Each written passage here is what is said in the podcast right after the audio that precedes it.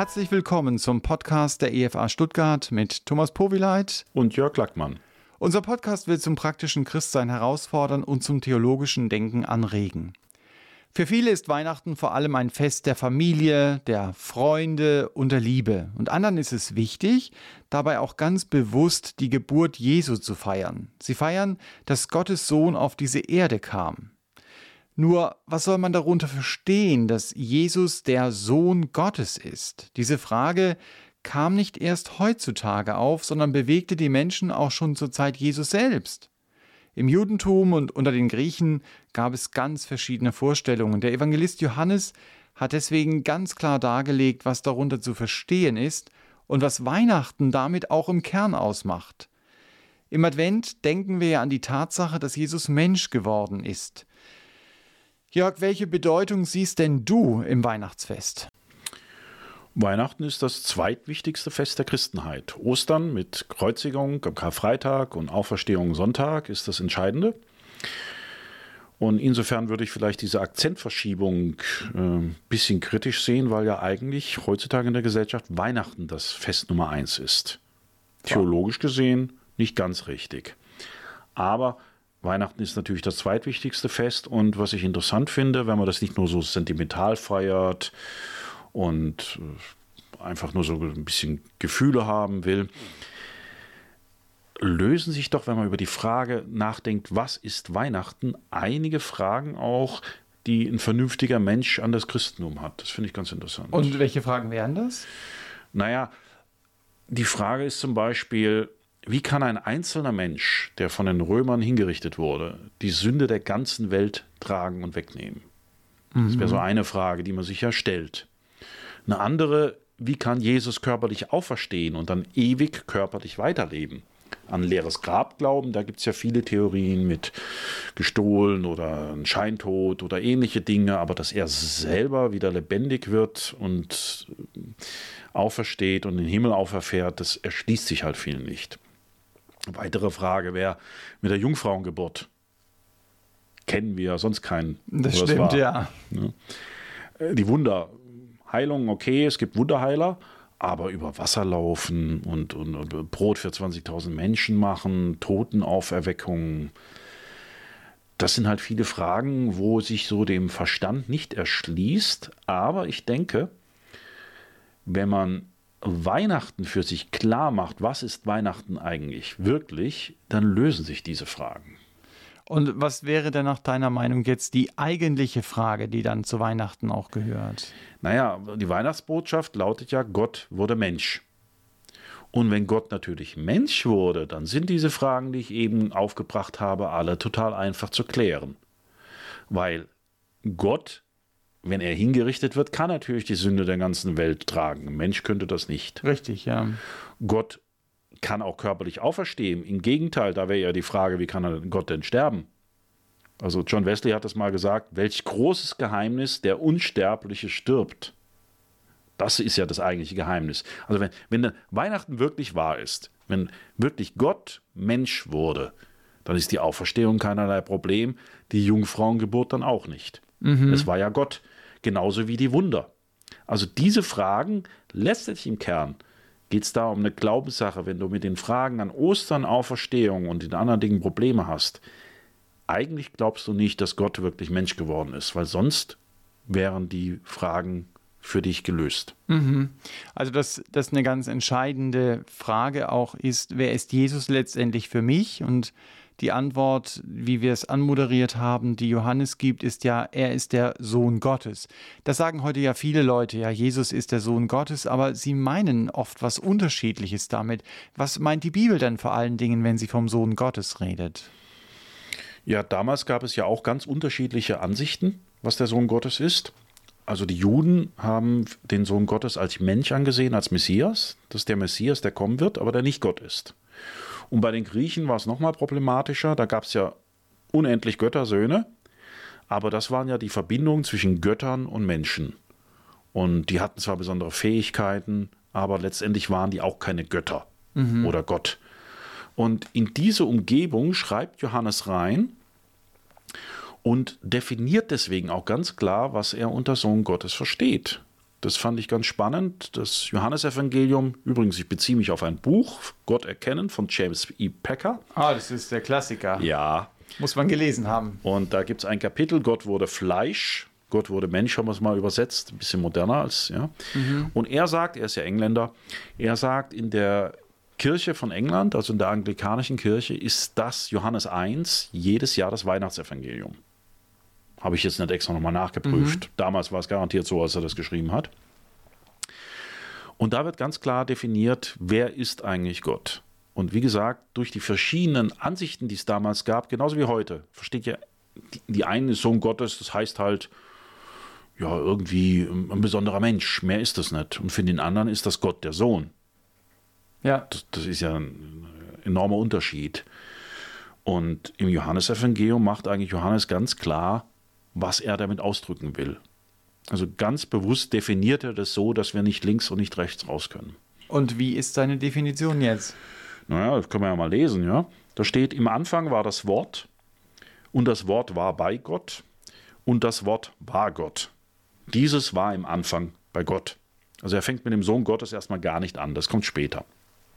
Aber ich darf schon mal verraten, gehen wir mal in Vers 14, das Wort wurde Fleisch, also Mensch, und wohnte unter uns, und wir sahen seine Herrlichkeit, eine Herrlichkeit als des Eingeborenen vom Vater voller Gnade und Wahrheit. Oder Vers 18, niemand hat Gott je gesehen, der eingeborene Sohn, der im Schoß des Vaters ist, der hat Aufschluss über ihn gegeben. Also er redet hier über den Sohn, der Mensch wurde, sprich, er redet über Christus. So, jetzt fängt er aber nicht damit an, dass er sagt, er ist der Sohn Gottes, da kann man sich ja alles Mögliche vorstellen, sondern er sagt erstmal, im Anfang war das Wort. Und das Wort, das war das Wort der Schöpfung, wo alles dann in Existenz kam, dadurch, dass es gesprochen wurde. Und er sagt, dass das schon im Anfang war. Also vor dem Geschaffenen. Mhm. Ewig, kann man sagen. Als alles andere entstand im Anfang, war das Wort schon da. Also Jesus war schon da. Ja. Weil er kommt nachher vom Wort zum Sohn und das ist Jesus. Also erste Feststellung, von Ewigkeit her ist das Wort. So, jetzt kannst du natürlich sagen, naja, das Wort, das ist halt was, was Gott gesprochen hat, das ist eine Kraft. Und jetzt sagt er als nächstes aber, und das Wort war bei Gott. Das muss eine Person sein, weil ansonsten das Wort führt ja was aus, sonst käme es von Gott ja, zum richtig. Beispiel. Bei Gott ist ein persönliches Wesen, das in einer enger partnerschaftlichen Beziehung zu Gott steht. Er sagt also, im Anfang gab es das Wort von Ewigkeit her, das war eine Person, und drittens, das Wort war Gott. Mhm. Also nicht unterschieden, sondern es ist bei Gott und ist Gott. Mhm. Damit zeigen wir das, was wir als Christen die Dreieinigkeit nennen. Es ist ein Gott, aber Vater, Sohn und Heiliger Geist. Und das definiert er. Er sagt, es ist ewig, es ist eine Person, die bei Gott ist und es ist Gott. Dieses war am Anfang bei Gott, ist so der erste kleine Zyklus. Und dabei beschreibt er ja sehr deutlich, wer der Herr Jesus ist. Also da wird ja das Wesen des Herrn Jesus beschrieben, äh, eben als Gott, der Sohn der zweiten Person der Gottheit im Grunde genommen. Äh, genauso ewig wie der Vater, aber nicht der Vater selber. Also es wird ja wirklich davon unterschieden. Sagt der, sagt der Johannes dann auch was über die Eigenschaften des Herrn Jesus? Das äh, macht er dann fortlaufend danach, ab Vers 3 wo er sagt, dieses Wort, alles ist durch dasselbe entstanden und ohne dasselbe ist auch nicht eines entstanden, was entstanden ist. Das klingt jetzt mal sehr ja, kompliziert. Ja, klingt es besser. Äh, er hat ja äh, sehr, ja, er benutzt nur 700 Vokabeln für sein äh, Evangelium, sehr einfach, sehr schlicht, aber sehr tiefsinnig. Mhm. Das also sehr interessant. Also Jesus, das Wort, ist der Schöpfer. Hat alles mhm. erschaffen. Das mhm. sagen uns ja auch andere Stellen, dass Christus die Welt erschaffen hat. Mhm. Also Christus. Gott der Vater hat den Befehl gegeben, den Plan, und Gott der Sohn hat es ausgeführt. Das ist die ewige Arbeitsteilung, sage ich jetzt mal, in der Gottheit. Und der Heilige Geist verbindet dann beides, ja, und weist auf Christus dann hin. Aber und im Kolosserbrief steht zum Beispiel auch, dass er momentan die Erde erhält. Richtig. Das sind Christi seine Aufgaben. Also er sagt praktisch, dieses kleine Kind, das da in dieser Krippe in Bethlehem geboren war, das ist der Gott, der einmal diese Erde erschaffen hat. Das ist eine Eigenschaft seiner Schöpferkraft. Im Vers 4 sagt er dann, in ihm war das Leben und das Leben war das Licht der Menschen. Also er ist das Leben. Er sagt ja. Er selber ist es, ja. Genau. Wir haben ja nur Leben bekommen. Aber er ist das Leben. Also die Quelle könnte man auch sagen des Lebens, ja. Kann man so sagen. Er ist also kein Geschöpf, das ähm, geschaffen wurde, sondern er hat Leben aus sich selbst, das Wort, das zweite Person des Gott, der Gottheit und das Leben war das Licht der Menschen. Das zeigt seinen Offenbarungscharakter, weil er zeigt uns, wie Gott ist. Das können wir an ihm sehen. Er ist das Abbild Gottes, steht es auch mal im Hebräerbrief. Und er weist uns auch auf Gott hin. Und wir können in der Welt schon viel sehen, aber mit Christus können wir dann wirklich sehen, wer Gott ist. Also fassen wir zusammen. Das Wort ist ewig, es ist eine Person, das Wort ist Gott, es hat alles erschaffen, in ihm ist selber Leben und es offenbart uns, wer Gott ist. Und da kommen wir, das ist jetzt kein Göttersohn mehr, der irgendwelche Kräfte bekommen hat. Das ist auch nicht nur ein menschlicher Messias, der uns erlöst, sondern das ist wirklich der Schöpfer dieser Erde, der dann auf diese Erde kommt. Das sehen wir ja. Der Mensch wird. Der Mensch wird. Ja. Das ist ja das Geheimnis von Weihnachten. Ja. Weihnachten ist ja nicht nur, dass da eben irgendein Mensch, der dann später Besonderes gemacht hat, zufällig war und man hat halt später erdichtet, dass er Gott ist, sondern nach Johannes ganz klar, das ist Gott, der auf die, Mensch, auf die Erde gekommen ist. Mhm. Das, das haben die sich dann einfach ausgedacht, da wurden noch ein paar Mythen drumherum gemacht, sondern du kommst hier nicht drauf rum. Entweder er lügt, dass er sagt, Gott wurde Mensch, also so ein Zwischending mit, ach, wir machen mal eine Erzählung und das machen wir so zweideutig und die einen glauben dran und die anderen nicht, da kommst du nicht raus. Das ist eine ganz klassische Definition mit, mit mehreren Punkten, wo er abarbeitet, um ganz klar zu machen, ich sage jetzt, das, was ich sage, das meine ich auch so. Ja, und Jesus war wirklich hier. Also als Jesus auf dieser Erde war, als Kind geboren mhm. ist, da war er nicht mehr im Himmel. Also da hat er gefehlt. Ähm, er war allgegenwärtig. Jetzt für eine schöne Diskussion, da kommen wir nachher noch drauf, eventuell. Mal schauen. Äh, aber nur so, so ganz klein anreißend. Also als, er ist natürlich Mensch, ja. Und als Mensch ist er auf einen, einen Ort festgelegt, festgelegt. Und er betet mit dem Vater, also spricht mit dem Vater ja, von der Erde aus. Aber trotzdem ja. ist er natürlich allgegenwärtig. Das wird jetzt ein bisschen schwierig. Aber er hat ja seine Eigenschaften teilweise abgegeben. Das kommt nachher noch. Ah, okay. Da diskutieren wir doch drüber. Gut. Und ich bin mal gespannt, was du. Ich denke, dass du ein bisschen eine andere Meinung hast als ich, was ah, das, das ist, angeht. Das ist doch spannend. Dann. Also da bin ich mir relativ sicher sogar. Aber bleiben wir hier vielleicht beim Johannes-Text noch, weil was du angesprochen hast mit den Eigenschaften, das wäre der Philippa-Text, den wir auch angucken, weil der für Weihnachten wichtig ist. Also im Vers 14 steht ganz klar, das Wort wurde Fleisch, also dieses Wort, das von Ewigkeit her ist, alles geschaffen ist, wurde Fleisch, also wurde Mensch. Und er wohnte unter uns. Das hat er gemacht. Er hat mhm. ja ganz normal da gewohnt. Er wurde Handwerker nebenbei. Fand ich letzt so faszinierend. Also nicht irgendein Akademiker, sondern König. Er war Handwerker. Mhm. Ja, adelt diesen Beruf sehr.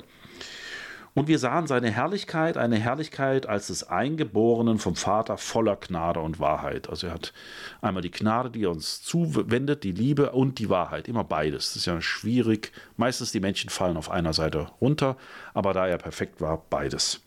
Und niemand hat Gott je gesehen, Gott den Vater. Aber der eingeborene Sohn, also der einzige Sohn, der im Schoß des Vaters ist, der hat Aufschluss über ihn gegeben, weil er ja Gott ist. Mhm. Und wenn du das glaubst, so wie er das hier sagt, dann lösen sich eben diese Fragen, die man oft unten hat. So, das ist jetzt in der Krippe in Bethlehem ist Gott geboren worden.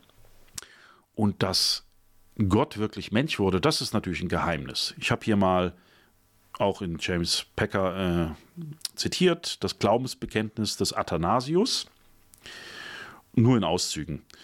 Und da wird versucht, dieses Geheimnis von Gott und Mensch ein bisschen zusammenzubringen. Unser Herr Jesus Christus, der Sohn Gottes, ist Gott und Mensch. Vollendet Gott und vollendet Mensch.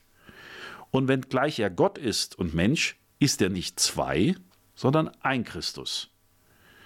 Eins nicht durch Verwandlung Gottes in einen Menschen, sondern durch die Einvernahme der menschlichen Natur in seine Gottheit. Das hört sich kompliziert an, auf jeden Fall. Das ist auch kompliziert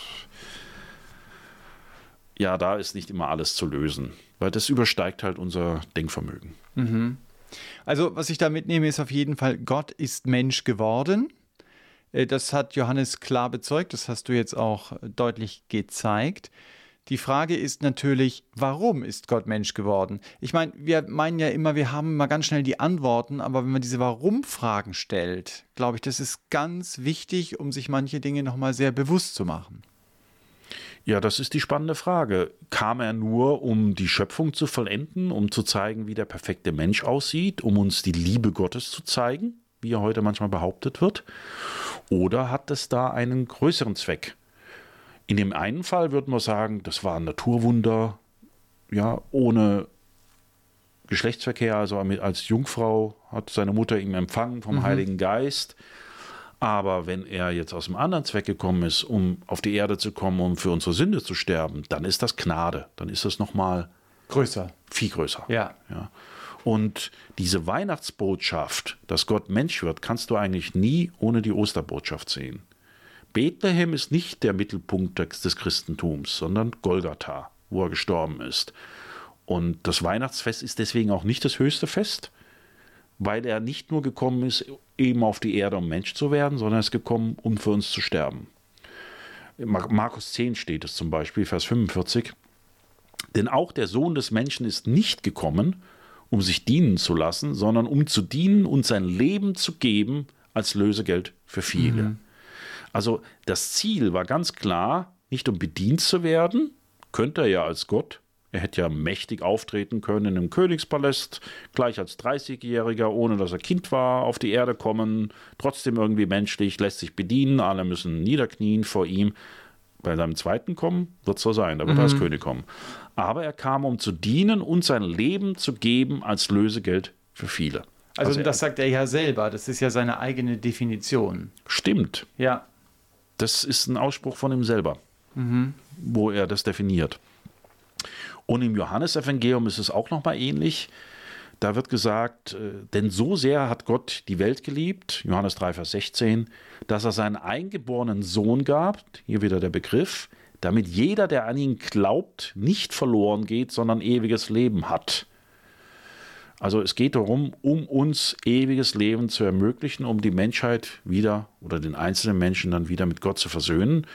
Denn Gott hat seinen Sohn nicht in die Welt gesandt, damit er die Welt richte, sondern damit die Welt durch ihn gerettet werde. Wer an ihn glaubt, wird nicht gerichtet, wer aber nicht glaubt, der ist schon gerichtet. Also er wird nochmal zum Gericht wiederkommen, das zweite Mal. Aber das erste Mal sein Kommen, wo wir Weihnachten feiern, kam er, um uns zu retten. Das war der Zweck, das ist das große Warum. Also Jesus kommt als Gott auf diese Erde, um uns zu retten, zusammengefasst Johannes 3,16. Ja. Das ist einfach die Weihnachtsbotschaft dann auch wirklich. Und da darf man an Weihnachten ruhig einmal das genießen, wie jetzt, wer würde es sagen? Äh, Timothy Keller, wer ist das immer mit das Leben genießen? Ich weiß nicht, oder John Piper. John Keine Piper Ahnung. ist ja. Okay. Ja. Christlicher Hedonismus. John Piper. Also äh, das Genießen, um das, den Begriff mal zu benutzen, diese Vorstellung wirklich, Jesus wurde angebetet von Millionen, Milliarden von Engeln im Himmel, hatte die Macht, die Ehre, die Autorität auf dem Thron und dann kommt er hier auf diese Erde und wird ein Kind, wird verfolgt, wird verachtet, verspottet, die Leute nehmen nicht ihn ernst. Das nimmt er alles auf um sich, nicht einfach nur um einen Ausflug zu machen, sondern wegen dir und mir. Damit wir erlöst werden. Nicht einfach nur so, um zu was zu demonstrieren, sondern er kam wirklich für die Erlösung. Und da gibt es ja den Text, den du eben schon angesprochen hast, den Philipper-Text, wo Paulus das auch mal zitiert und sagt, wir sollen so gesinnt sein, wie Christus auch war, der, als in der Gestalt Gottes war, es nicht für einen Raub hielt, Gott zu sein, gleich zu sein, weil er Gott war, Ja. sondern er entäußerte sich selbst, nahm die Gestalt eines Knechtes an und wurde wie die Menschen und in seiner äußeren Erscheinung als ein Mensch erfunden, erniedrigte er sich selbst und wurde gehorsam bis zum Tod, ja bis zum Tod am Kreuz. Darum hat ihn Gott auch über alle Maßen erhöht und ihm einen Namen verliehen, der über alle Namen ist. Halleluja. Mhm. Damit in dem Namen Jesus sich alle Knie derer beugen, die im Himmel und auf Erden und unter der Erde sind und alle Zungen bekennen, dass Jesus Christus der Herr ist zur Ehre Gottes, des Vaters. Mhm. Philippa 2, Vers 5 bis 11. Also er war in der Gestalt Gottes, heißt nicht, dass er irgendwie nur eine äußere Gestalt hatte, weil er war auch in der Gestalt des Knechtes. Und da ist klar, er war, er, er war ja Mensch, ja, Knecht. Ja. Also er war Gott, er war Mensch. Und er wurde jetzt Mensch, wie die Menschen, in seiner äußeren Erscheinung als Mensch erfunden, weil er innerlich auch Gott war. Deswegen ist es ein bisschen, denke ich, so. Ja. Das ist meine kleine Privattheologie, so ausgedrückt. Und er erniedrigte jetzt sich selbst und wurde gehorsam bis zum Kreuz, bis zum Tod am Kreuz und vorstand, er entäußerte sich. Und jetzt ist natürlich die spannende Frage der Theologie, was, was bedeutet diese Entäußerung? Ja. Und da würde ich sagen, er ist ganz Mensch gewesen. Und ganz Gott. Ja, ich glaube, er hat es aufgegeben, dieses Gottsein. Natürlich ist er Gott geblieben in der ja. Zeit, aber er hat Eigenschaften abgegeben, die er als Gott gehabt hätte. Oder ich wusste es. Ich wusste, dass wir unterschiedlicher Meinung sind. Ja, okay. Also, es gibt äh, zwei, äh, also im, im, bei, bei wiedergeborenen Christen, ja, muss man jetzt schon mal eingrenzen, sonst gibt es ja alle möglichen Theorien, aber es gibt zwei große Linien. Die eine ist, er hat jetzt nur seine Ehre und seine Herrlichkeit verlassen und ist aber noch ganz Gott mit allem, auch mit Allwissenheit, Allgegenwart mhm. und Allmacht. Mhm. Und die andere ist, dass er bestimmte Dinge abgegeben hat, wobei ich jetzt äh, gucke, ob du es wirklich so formulieren würdest. Doch, ich würde es schon sagen. Abgegeben, weil, okay. Weil, ja, weil zum Beispiel der Punkt, den du vorhin angesprochen mhm. hattest, dass er auch sterben kann. Ja. Als Gott könnte er normalerweise nicht sterben. Ja. ja?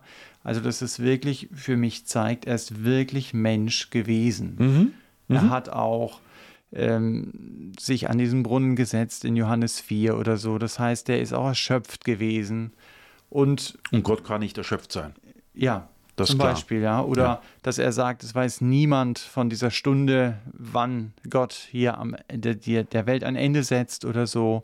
Also, dass er bewusst, wenn er sich hier entäußert, Dinge abgibt. Ja. ja vielleicht sind wir da unterschiedlicher Meinung, aber das ist, was ich denke. Ich denk, ja, du hast es schon gesagt, dass wir unterschiedlicher Meinung sind, weil, also das mit dem Abgeben, das muss man vielleicht noch ein bisschen, bisschen näher erläutern. Aber wir sehen jetzt ein bisschen eine Theologie, warum weil es nicht schlecht ist, auch dieses Geheimnis ein bisschen noch näher zu durchdenken.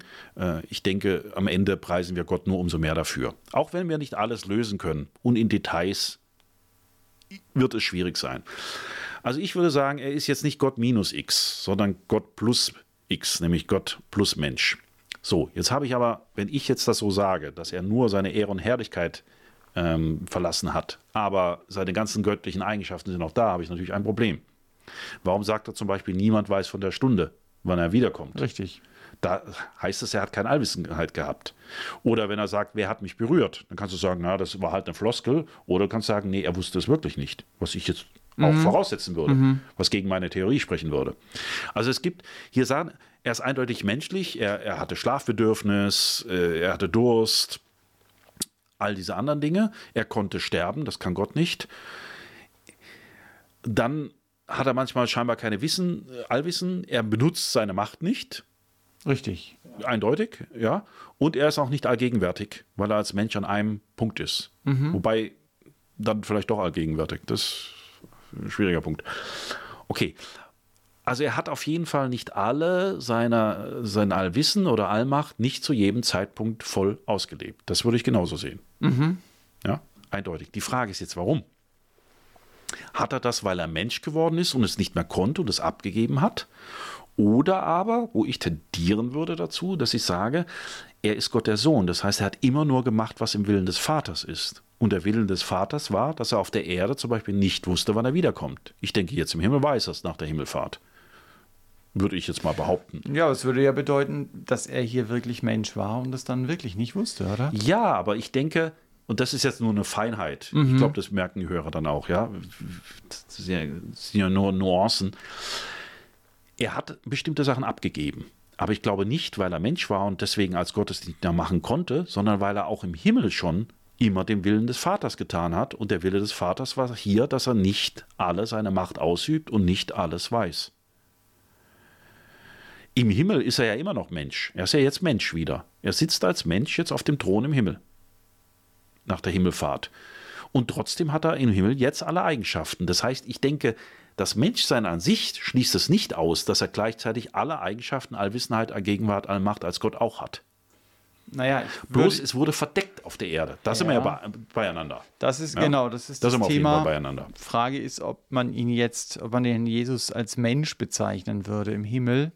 Da würde ich auf jeden Fall sagen, er ist Gott. Also Johannes, der äh, sein Jünger, der sieht ihn ja, geht mit ihm um, aber als er ihn auf einer Barung sieht, fällt er um wie ein Toter. Ja, also da ist eine ganz andere Dimension, dass er wieder die Eigenschaften bekommt. Also ich würde auch sagen, dass Jesus jetzt zu diesem Zeitpunkt weiß, wann er wiederkommt. Also dass er voll die Eigenschaften hat und Wobei dass, ich die Stelle jetzt gar nicht hätte, ehrlich gesagt. Ich nehme es gerade nur mal an, oder? bei welcher Stelle? Dass es jetzt augenblicklich schon weiß.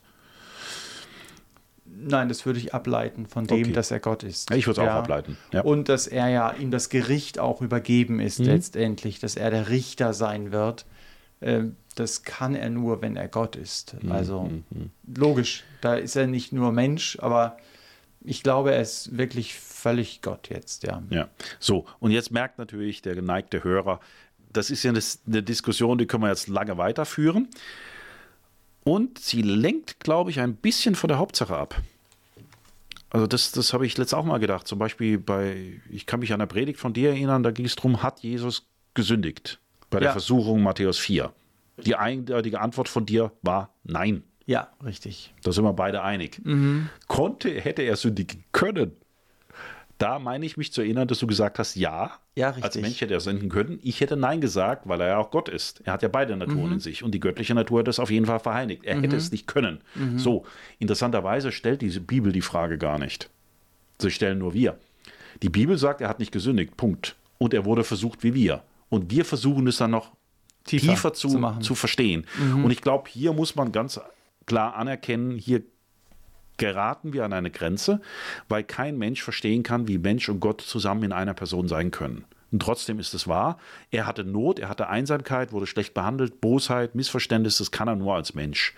Das Entscheidende, die Aussage war aber hier, er hat sich entäußert, um unsretwillen, um uns zu erlösen. Richtig. Und ich glaube, von all diesen theologischen Debatten und allem, die wir jetzt ein bisschen angerissen haben, darf man da nicht wegkommen, wie es im 2. Korinther 8, Vers 9 steht, denn ihr kennt ja die Gnade unseres Herrn Jesus Christus, dass er, obwohl er reich war, um euretwillen arm wurde, damit ihr durch seine Armut reich würdet.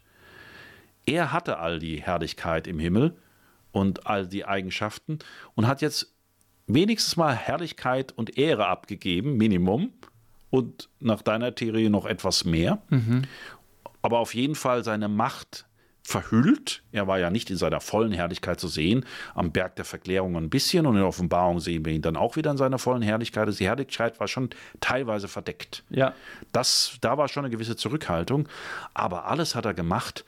Er hat trotzdem unglaublichen Reichtum aufgegeben. In diese erbärmliche Erde, muss ich mal sagen, von der Sünde her, in Gottes Augen ist das un, äh, eine Müllhaufen. Ja. Ja, Auf den er gekommen ist. ja.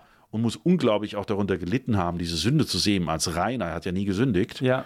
Und das hat er aber gemacht, damit wir reich werden. Und das ist die Weihnachtsbotschaft. Und da kann man doch jedes Mal, wenn man so ein Weihnachtslied hört, macht hoch die Tür, sagt man, ja, ja, Super. du machst mich reich, du gibst mir die Erlösung, du bist Mensch geworden, du bist einer wie ich geworden, du, du bist versucht, du betest jetzt für uns. Und Johannes 3, Vers 16 fasst es so schön zusammen, denn so sehr hat Gott die Welt geliebt, dass er seinen eingeborenen Sohn gab, damit jeder, der an ihn glaubt, nicht verloren geht, sondern ewiges Leben hat. Das ist die Weihnachtsbotschaft. Super.